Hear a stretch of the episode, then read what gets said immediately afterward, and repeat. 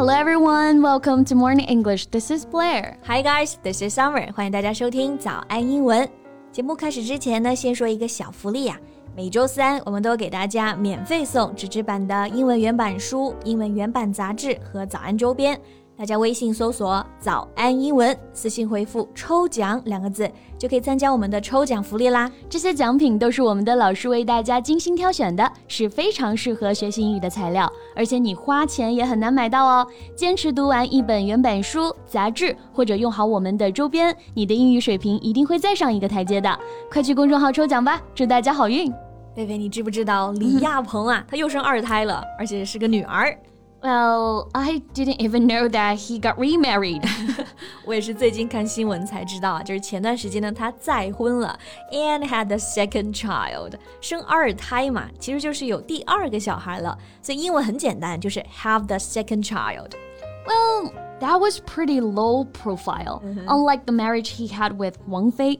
和之前王菲的婚姻一对比啊，现在的感情他是相当低调了。是的，都不知道新娘是谁 Right 对吧 ？Quite low profile。那这个 low profile 就是低调的意思，反义词呢，高调的就是 high profile。嗯，不过不管高调还是低调啊，王菲和李亚鹏两个人离婚之后呢，现在都各自安好，这未尝不是最好的结局啊。嗯，也是。当年离婚啊，我还记得李亚鹏他官宣就说过一句话，他说：“爱的诠释有很多种。” I think that's well put. Well, not only the interpretations of love, there are also many idioms in English about love and relationships. 是啊，爱和感情那永远就是个永恒的主题。所以呢，在英文中呢，有很多啊跟它相关的习语和表达。So, are we going to talk about that?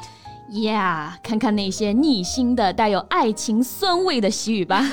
OK，那我们今天的所有内容呢，都整理好了文字版的笔记，欢迎大家到微信搜索“早安英文”，私信回复“加油”两个字来领取我们的文字版笔记。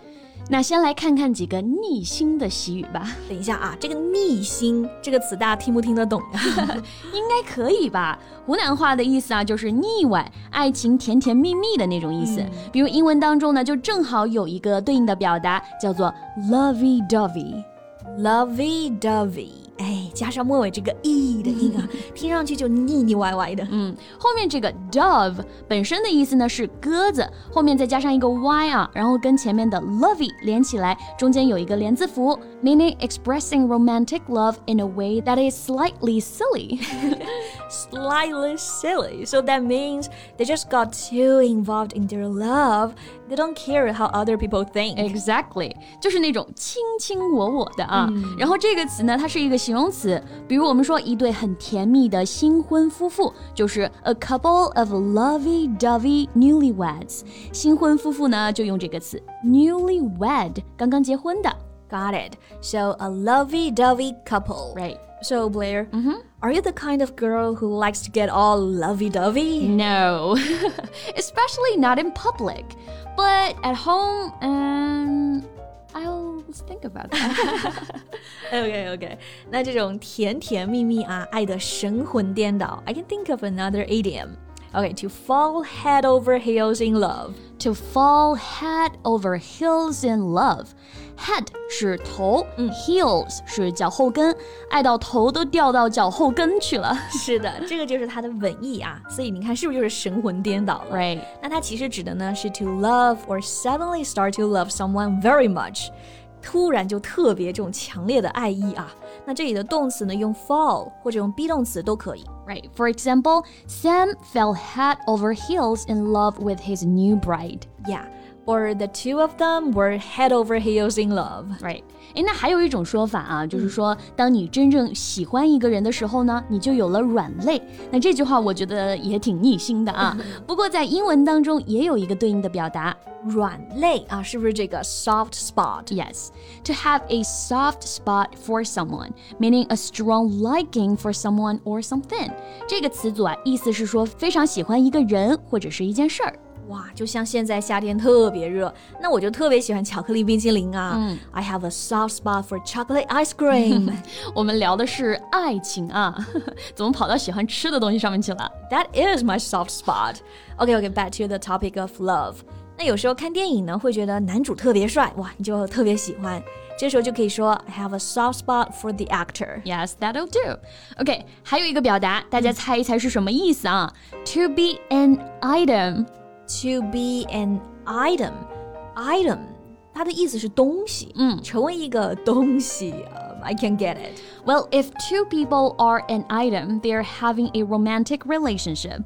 这个词组的主语呢是两个人，如果两个人是 an item 成为了一个东西，其实就是我们说的谈恋爱了。哦，所以说在聊八卦的时候问，哎哎，他们俩是不是在一起了呀？是不是就可以说 Are they an item now? Yeah, exactly. They are an item, meaning they are in a romantic relationship. They've been together. 就比如说王菲和谢霆锋，对吧？我们的飞风恋啊，就可以说 They are an item。是的，而且我觉得他们俩就特别搭啊，特别配。 哎，讲到这个搭配，是不是也有可以用的习语？你懂我啊？Yeah, here we can use the idiom "a match made in heaven."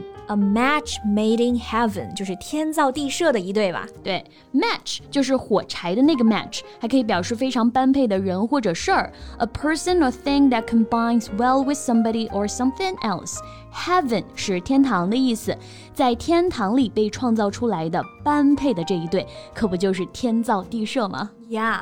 So we say they're a match made in heaven, or they are a perfect match for each other.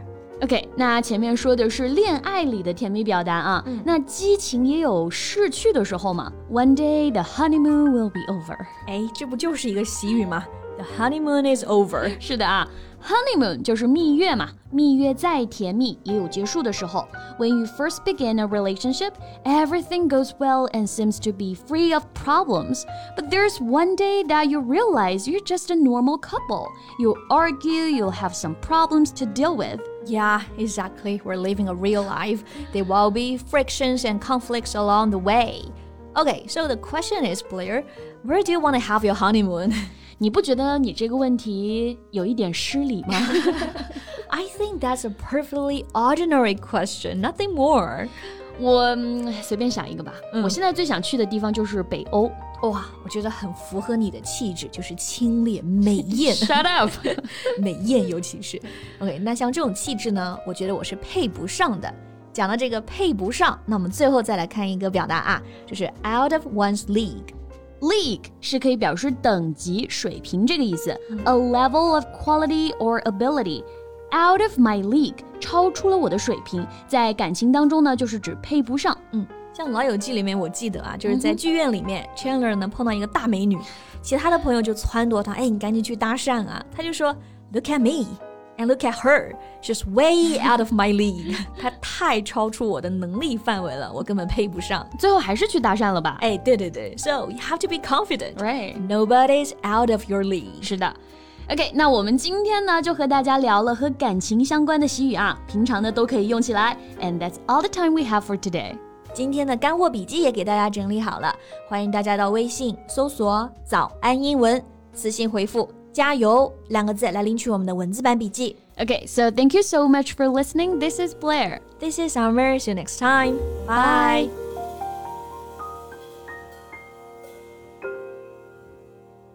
This podcast is from Morning English. 学口语就来早安英文。